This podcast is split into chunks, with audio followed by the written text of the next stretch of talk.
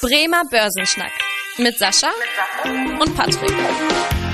Moin und herzlich willkommen zu einer neuen Podcast-Folge. Mein Name ist Patrick Pech, mit dabei ist wie immer der Sascha Otto und wir beide schnacken jede Woche in diesem Podcast über ein spannendes Börsenthema.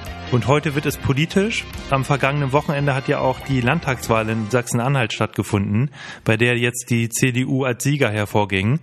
Und diese Wahl stand vor allem auch deshalb im Fokus, weil das ja die letzte Landtagswahl vor der Bundestagswahl im September war und auch daher als äh, ja, eine Art Indikator gilt. Und wir klären für euch heute die Frage, welchen Einfluss politische Ereignisse auf die Börse haben. Unser Thema der Woche. Also heute geht es um den Einfluss der politischen Ereignisse auf die Börse. Und Sascha, aber erstmal zu den aktuellen Ereignissen. Fangen wir doch mal mit der Landtagswahl an. Welchen Einfluss hatte jetzt die Landtagswahl in Sachsen-Anhalt auf die Börse oder hat jetzt sich schon an der Börse irgendwas gezeigt? Also der Einfluss ist sehr überschaubar und sehr gering. Wenn es nicht tatsächlich jetzt so kurz vor der Bundestagswahl gewesen wäre und nicht gegebenenfalls wir so eine Corona-Situation hätten, dann, dann hätte ich sogar die These aufgestellt, dass die Landtagswahl für die Börse nahezu gar keine Rolle spielt. Mhm. Was man vielleicht jetzt mal betrachten muss, ist so diese, dieser Stimmungstest. So ein bisschen, insbesondere natürlich, welche Konstellationen könnten möglich sein. Natürlich ist das irgendwie doch auch schwierig, das für die Bundestagswahl daraus abzuleiten, weil es ganz andere handelnde Personen sind. Aber insbesondere natürlich die Fragestellung, wie stark werden die Grünen. Das könnte unter Umständen ja nochmal einen Ausschlag geben in die eine oder andere Branche.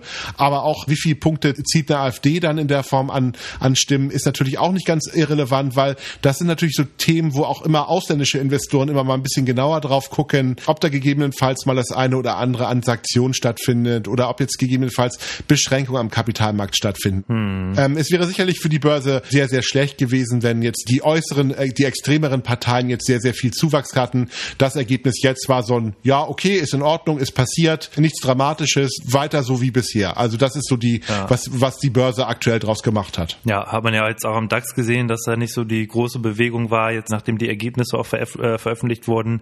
Das ist ja auch allgemein immer so, was man sagt, dass politische Börsen äh, kurze Beine haben. Das ist ja auch so eine bekannte Börsenweisheit, die auch einfach aussagt, dass ähm, die politischen Ereignisse eher nur kurzfristige Einflüsse auf die Kapitalmärkte haben, weil halt eben mittel- bis langfristig vor allem jetzt die normale wirtschaftliche Lage im Vordergrund steht und auch ja letztendlich die Unternehmensgewinne, an denen die Aktionäre dann ja beteiligt sind. Das hat man ja auch bei verschiedenen Ereignissen gesehen. Beim 11. September, beim Brexit, was ja auch wirklich dramatische Folgen ähm, hatte, diese beiden Ereignisse. Aber jetzt an der Börse erstmal nur kurzzeitig für Druck gesorgt hat und dann es recht schnell wieder zu einer Normalisierung kam. Wie kommt denn dieser Umstand, Sascha, dass diese politischen Ereignisse eher nur kurzfristig wahrgenommen werden und nach ein paar Wochen oder Monaten wieder ganz andere Themen an der Börse aktuell sind? Ja, der Punkt ist ja, der Politik ist ja nur eine Ebene unseres gesellschaftlichen Lebens. Es gibt noch viele, viele, viele andere Bereiche und natürlich auch nur ein Aspekt der Wirtschaft. Ich meine, die meisten Wirtschaftsakteure machen sich ja Gedanken darüber, in welchen politischen Systemen bin ich momentan unterwegs, welche Gesetze sind momentan dort und wie kann ich als Unternehmer oder als Unternehmen besonders gut damit agieren. Hm. Und wenn sich die Rahmenbedingungen halt ändern, also weil eine andere Partei gewonnen hat, als man sich das vielleicht gewünscht hätte, dann wird man als Unternehmer oder auch als börsennotiertes Unternehmen hm irgendwie einen Weg finden, damit umzugehen. Also es gibt ja verschiedene Strategien. Und deswegen sieht man auch ein Stück weit, dass die Unternehmen flexibel genug sind, auch auf radikale und sehr starke Einschnitte wie so ein 11. September oder auch so ein Brexit tatsächlich zu reagieren und zu sagen, okay, die Welt ist nicht untergegangen, wir werden mit dieser Problematik uns auseinandersetzen und werden Lösungen daraus generieren. Mhm. Und das ist so ein bisschen natürlich auch dieses menschliche Phänomen, sich an schwierige Situationen auch anzupassen und ich meine auch zu reagieren. Das sieht man auch an der Börse ein Stück weit weit und ähm, vielleicht muss man es auch mal ein Stück weit so sehen, dass politische Ereignisse immer als sehr groß wahrgenommen werden. Also da ist irgendetwas, hm. das macht mir viel Angst oder das finde ich besonders gut oder bin sehr euphorisch oder sehr, sehr pessimistisch. Also die großen Ereignisse sind in der Regel schon etwas ähm, Größeres, was mit emotional passiert. Und dann denkt man ja auch, eigentlich müsste da auch ganz viel in der Börse passieren, aber die Börse reagiert eigentlich immer in der Regel sehr kurzfristig und dann ist das Thema schon wieder abgegessen und dann guckt man eher ein Stück weit da drauf. Warum diese heftige Reaktion? Da kann man vielleicht noch zwei Sätze zu sagen. Meistens ist es die Überraschung, die daraus resultiert. Mhm. Also ein geplantes negatives Ereignis politischer Natur hat an der Börse überhaupt keine großen Auswirkungen, weil da ist es so ein bisschen so, ich erwarte, dass etwas Schlimmes passiert und das passiert auch. Meistens hat man sogar den Effekt, dass die Börsen dann leicht nach oben gehen, weil dann sagt, jetzt ist es endlich passiert. Am 11. September oder beim Brexit war das Problem, dass etwas passiert ist, womit niemand gerechnet hätte. Und das macht die Börsianer halt so ein bisschen bisschen ähm, unruhig. Deswegen, man sollte eigentlich immer, auch vor Wahlen, immer ähm, die größte Angst vor Ereignissen haben, die völlig unerwartet kommen. Ja. Ja, bin ich bei dir. Und auf das, was du angesprochen hast, dass man im ersten Moment ähm, die Sachen erstmal überschätzt. Das sieht man ja auch an der Börse, dass auch die, ja, die Fondsmanager, die Portfoliomanager, die handelnden Akteure das auch erstmal tun und dann gerade diese Ereignisse so ein bisschen höher gewichten oder höher schätzen und im Anschluss dann man genau dieses Thema hat, dass äh, man merkt, dass die Unternehmen sich darauf einstellen können, dass da eine gewisse Anpassungsfähigkeit vorhanden ist und es dann zu einer Normalisierung kommt. Aber was man ja sagen muss, vor Corona war äh, die Politik ja schon so ein gewisser Faktor. Ähm, also gerade was das Thema Handelsstreit angeht zwischen China und den USA, wo Trump ja auch vermehrt mit Sanktionen auf sich aufmerksam gemacht hat und dadurch die Börsen auch unter Druck geraten sind. Oder auch jetzt was zum Beispiel den Nordkorea-Konflikt angeht. Also auch da kann ich mich dran erinnern, dass da eine Zeit lang die Börsen unter Druck gerieten. Es ist ja die Frage, wenn Corona, sag ich mal, in Anführungsstrichen bald so ein bisschen in den Hintergrund rücken sollte, wo man natürlich auch nochmal Fragezeichen dran machen muss. Denkst du, dass dann gerade so Themen wie Handelsstreitigkeiten wieder an die ähm, Agenda kommen?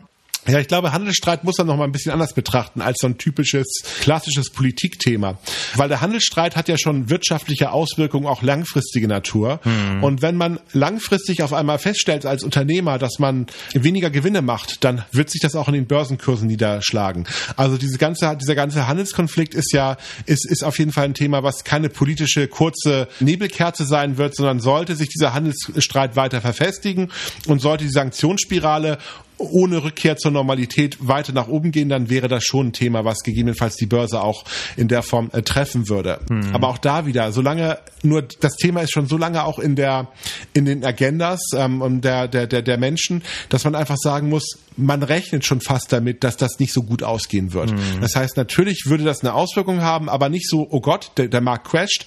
Dafür ist es einfach zu stark diskutiert und zu wahrscheinlich, dass es da irgendwie auch ähm, zwischen China und Amerika die nächsten Jahre eher eiszeitmäßig sein wird, was die Wirtschaftspolitik betrifft. Mhm. Ja, äh, da bellt auch der Bohne im Hintergrund, der ist auch dabei sehr gut. der, hat, und, ähm, der freut sich über den Handelsstreit, definitiv. Der ist ein klare, klares Statement dazu. Sehr gut. Ähm, dann lass uns doch auch nochmal auf die Bundestagswahl zu sprechen kommen, jetzt im September. Du hast auch schon angesprochen, dass da die Grünen ja, sag ich mal, in den Wahlumfragen aktuell ganz gute Punkte einfahren in der Bevölkerung. Da wird ja auch immer gesagt, dass gerade da so im erneuerbaren Bereich äh, viel investiert wird, viele Subventionen vorhanden sind. Jetzt so eine Frage, was sich ja bestimmt auch viele Zuhörer sich fragen, soll ich mich jetzt in der Richtung aufstellen? Soll ich jetzt irgendwie bewusst Branchen übergewichten, die davon profitieren? Oder wie würdest du da als Portfolio-Manager mit umgehen? Also ich würde ganz einfach mal sagen, das bringt nicht besonders viel, weil erstens ist das natürlich ein unsicheres sicheres Event. Ich weiß ja nicht, wie die Ball ausgeht und man merkt ja auch ein Stück weit, dass man nicht im Vorwege auch auf die ganzen Prognosen hören darf, weil die, die am Ende des Tages die Wahl ja auch anders ausgeht. Hm. Das finde ich erstmal ein bisschen schwierig. Siehe USA. Ne? Ja, natürlich, genau. mit den Vorumfragen. Definitiv, das funktioniert natürlich gar nicht. Und ich glaube auch ein Stück weit, dass es gerade jetzt aktuell wahrscheinlich auch wieder sehr schwierig wird und an irgendwelchen kurzen, kleinen Ereignissen, die vor der Wahl stattfinden, wahrscheinlich nochmal ein, zwei, drei Prozentpunkte sich von links nach rechts oder umgekehrt verschieben. Das ist, glaube ich, so der erste Punkt. Der zweite Punkt ist, man darf auch das irgendwie nicht überschätzen, weil man denkt ja immer so ein bisschen, jetzt kommt eine neue Regierung, hm. wer auch immer das sein wird in der Zukunft, und die werden das jetzt alles irgendwie anders machen. Äh, überhaupt nicht. Da wird sich nicht besonders viel verändern. Ich meine, egal welche Konstellation wir bekommen. Gut, es gibt bestimmt Konstellationen, die viel verändern würden, aber die halte ich jetzt für sehr, sehr, sehr, sehr unwahrscheinlich. Gehen wir mal davon aus, dass das sich irgendwo plus minus fünf Prozent in den Bereichen bewegen wird, mhm. in dem aktuell die Umfrageergebnisse sind. Dann wird es eine Regierung geben, die dann kommen wird. Aber auch diese Regierung ist nicht allmächtig. Man hat das zum Beispiel, ich finde das immer ein sehr schönes Beispiel. Natürlich kann man gewisse Entscheidungen fällen und natürlich kann eine Regierung auch zum Beispiel entscheiden, die Produktion von Verbrennungsmotoren massiv eingeschränkt wird oder dass jetzt auch erneuerbare Energien gefördert werden oder dass andere Branchen gefördert werden. Das kann eine Regierung alles beschließen. Das wird auch sicherlich dann vielleicht den einen oder anderen in der Form Gewinne einfahren. Aber man sieht das zum Beispiel sehr gut an Hauruck-Entscheidungen, wie beschränkt die Politik überhaupt ist. Als Angela Merkel hauruckmäßig in ihrer Regierung beschlossen hat, sämtliche Atomkraftwerke in der Form auslaufen oder in der Form ähm, sehr schnell auch zu beenden, hm. konnte sie das entscheiden. Die Börsen haben auch erstmal sehr negativ reagiert. Also die Aktien haben auch sehr negativ reagiert, keine Frage. Aber im Nachgang haben die Unternehmen natürlich auch dann dagegen geklagt und haben auch Recht bekommen.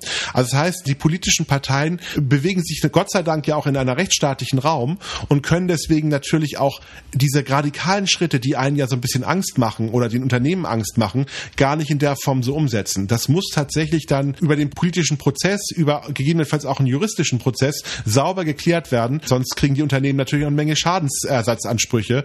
Und das führt natürlich dazu, dass der Effekt sich wieder umkehrt. Also keine Angst vor der Bundestagswahl.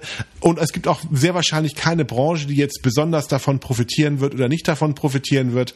Also ich glaube, die letzten Jahre hat es immer gezeigt, eine Bundestagswahl war eigentlich immer ein Non-Event für die Börsen. Es ist ein bisschen rauf und runter gegangen, aber es hat sich jetzt nicht so gezeigt, dass man sich jetzt falsch oder richtig positionieren kann mhm. vor der Bundestagswahl. Ich glaube auch, das wird dieses Jahr wieder der Fall sein. Also selbst in den USA haben die Wahlergebnisse ja nicht so deutliche Auswirkungen, wie man das manchmal im Vorhinein denkt. Und da muss man auch nochmal sagen, dass Deutschland jetzt nicht so eine hohe wirtschaftliche Bedeutung hat, wie die USA jetzt im, auf dem Kapitalmarkt äh, betrachtet. Oft ist da auch das Thema, dass solange die grundlegenden Marktprinzipien jetzt nicht verworfen werden durch irgendwelche Parteien, haben eigentlich so politische Ereignisse eher die kurzfristigen Auswirkungen und dann zeigt sich langfristig eigentlich immer diese Anpassungsfähigkeit der Unternehmen und höchstens vielleicht so einzelne Branchen, die da so ein bisschen von profitieren oder benachteiligt werden. So ein bisschen als Zusammenfassung. Das wirklich, wirklich wichtige Ding. Und zwar da einfach nochmal als Zusammenfassung, wie man jetzt mit politischen Ereignissen umgehen sollte, was da immer wirklich wichtig ist, dass man nicht aus der Emotionalität heraus handelt und äh, bei politischen Krisen da kurze Dämpfer direkt überbewertet, äh, wie wir das auch schon gesagt hatten, weil sich eigentlich äh, mittel- bis langfristig dann zeigt, dass es da wieder zu einer Normalisierung kommt und dass man diejenigen eigentlich am besten immer fahren, die da wirklich entspannt bleiben. Sascha, hast du da noch irgendwelche Ergänzungen zu? Ja, Politik ist spannend, Politik ist interessant, man sollte sich damit beschäftigen und sicherlich kann man das auch äh, ein bisschen mal berücksichtigen bei seiner Anlageentscheidung. Man sollte das aber nicht überbewerten und man sollte auf keinen Fall hektisch sein. Sehr schön. Dann würde ich sagen, kommen wir auch zum Ende der heutigen Podcast-Folge. Und wie immer, wenn euch die Folge gefallen hat, freuen wir uns sehr, wenn ihr dem Podcast folgt oder auch eine Bewertung dalasst. Und wenn ihr Fragen oder Themenwünsche habt, gerne eine Mail schreiben an podcast.sparkasse-bremen.de. Mein Name ist Patrick Pech. Ich bedanke mich wie immer fürs Zuhören und freue mich, wenn ihr auch in der nächsten Woche wieder einschaltet. Bis dahin, tschüss. Tschüss. Vielen Dank fürs Interesse. Das war der Bremer Börsenschnack, ein Podcast mit Sascha und Patrick. Noch ein kurzer Hinweis und an dieser Stelle liebe Grüße aus der Rechtsabteilung. Die gesprochenen Inhalte bilden die persönliche Meinung der handelnden Person, also in den meisten Fällen von Sascha und mir wieder. Sie stellen also keine Handlungsempfehlung zum Erwerb oder zur Veräußerung der genannten Wertpapiere oder anderer Finanzinstrumente der genannten Emittenten dar. Bei Fragen wende dich gerne an deinen Berater.